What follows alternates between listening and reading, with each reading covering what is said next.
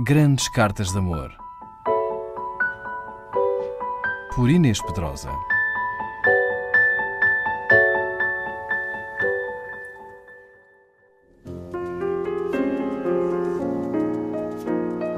André Gorz, filósofo austro-francês, que se suicidou a 22 de setembro de 2007, aos 84 anos, em conjunto com a sua mulher, afetada por uma doença grave, escreveu em Lettre a D, Carta a D, livro publicado em França em 2006, uma longa declaração de amor a essa Dorine, com a qual partilhou mais de meio século de vida.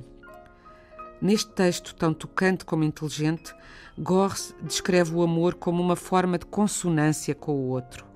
Deixo-vos hoje alguns extratos dessa extensa carta. Vais fazer 82 anos. Encolheste 6 centímetros, pesas apenas 45 quilos e continuas bela, graciosa e desejável. Há 58 anos que vivemos juntos e eu amo-te mais do que nunca. Transporto de novo no fundo do peito um vazio devorador que só o calor do teu corpo contra o meu consegue preencher. Preciso reconstituir a história do nosso amor para lhe captar todo o sentido. Foi ela que nos permitiu sermos quem somos, um pelo outro e um para o outro.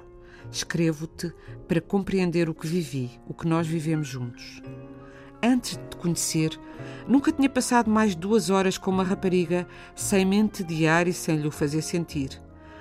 O que me cativava em ti era que me davas acesso a um outro mundo. Os valores que tinham dominado a minha infância não tinham lugar nele. Esse mundo encantava-me. Podia evadir-me ao entrar nele, sem obrigações, nem filiação. Contigo estava noutro território, num local estrangeiro, estranho a mim mesmo. Tu fazias-me aceder a uma dimensão de alteridade suplementar, a mim que sempre rejeitara qualquer identidade e que somara múltiplas identidades das quais nenhuma era a minha.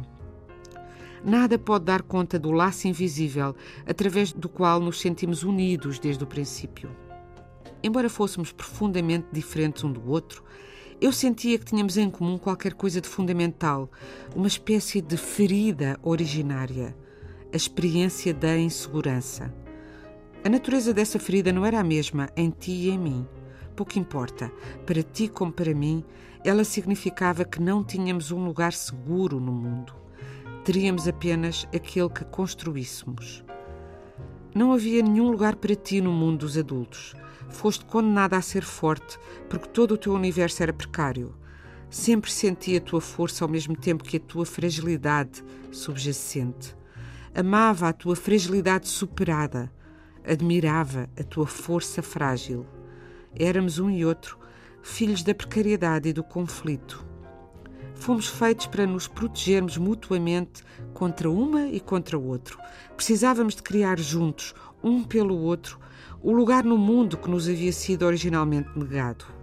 Mas para isso era necessário que o nosso amor fosse também um pacto para a vida. Nunca formulei tudo isto com esta clareza. Sabia-o no fundo de mim, sentia que tu o sabias, mas percorri uma longa estrada até que estas evidências vividas encontrassem o seu caminho no meu modo de pensar e de agir. No papel, eu era capaz de demonstrar que o amor é o fascínio recíproco de dois sujeitos naquilo que têm de menos dizível, de menos sociável, refratário aos estatutos e às imagens de si mesmos que a sociedade lhes impõe às pertenças culturais. Podíamos pôr quase tudo em comum porque não tínhamos nada à partida. Bastava que eu consentisse em viver aquilo que vivia, amar mais do que tudo o teu olhar, a tua voz, o teu cheiro, os teus dedos finos, o teu modo de habitar o teu corpo, para que todo o futuro se nos oferecesse. Era isso. Tu tinhas-me dado a possibilidade de me evadir de mim mesmo e de me instalar num outro lugar do qual eras a mensageira. Contigo podia dar férias à minha realidade. Tu eras o complemento da irrealização do real. Tu punhas entre parênteses o mundo ameaçador, no qual eu era um refugiado de existência ilegítima, cujo futuro nunca ultrapassava os três meses. Desde que me lembro, procurei sempre não existir. Tu tiveste que trabalhar durante anos para me fazer assumir a minha existência. E esse trabalho, creio bem, nunca acaba.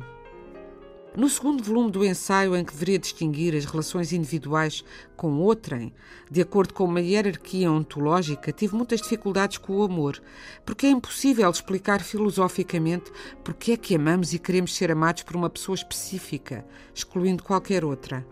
Na época, não procurei a resposta a essa pergunta na experiência que estava a viver. Não tinha descoberto, como faço aqui, qual era a base do nosso amor nem que o facto de estar obcecado dolorosa e deliciosamente pela coincidência sempre prometida e evanescente que temos dos nossos corpos, remete para experiências fundadoras cujas raízes estão na infância. Remete para a descoberta primeira, originária, das emoções que uma voz, um cheiro, uma cor de pele, um modo de andar e de ser, que permanecerão sempre como a norma ideal, podem fazer ressoar em mim. É isso a paixão amorosa é uma forma de entrar em consonância com o outro, de corpo e alma, apenas e somente com um ele ou uma ela. Nisso, estamos aquém e além da filosofia. Grandes Cartas de Amor por Inês Pedrosa.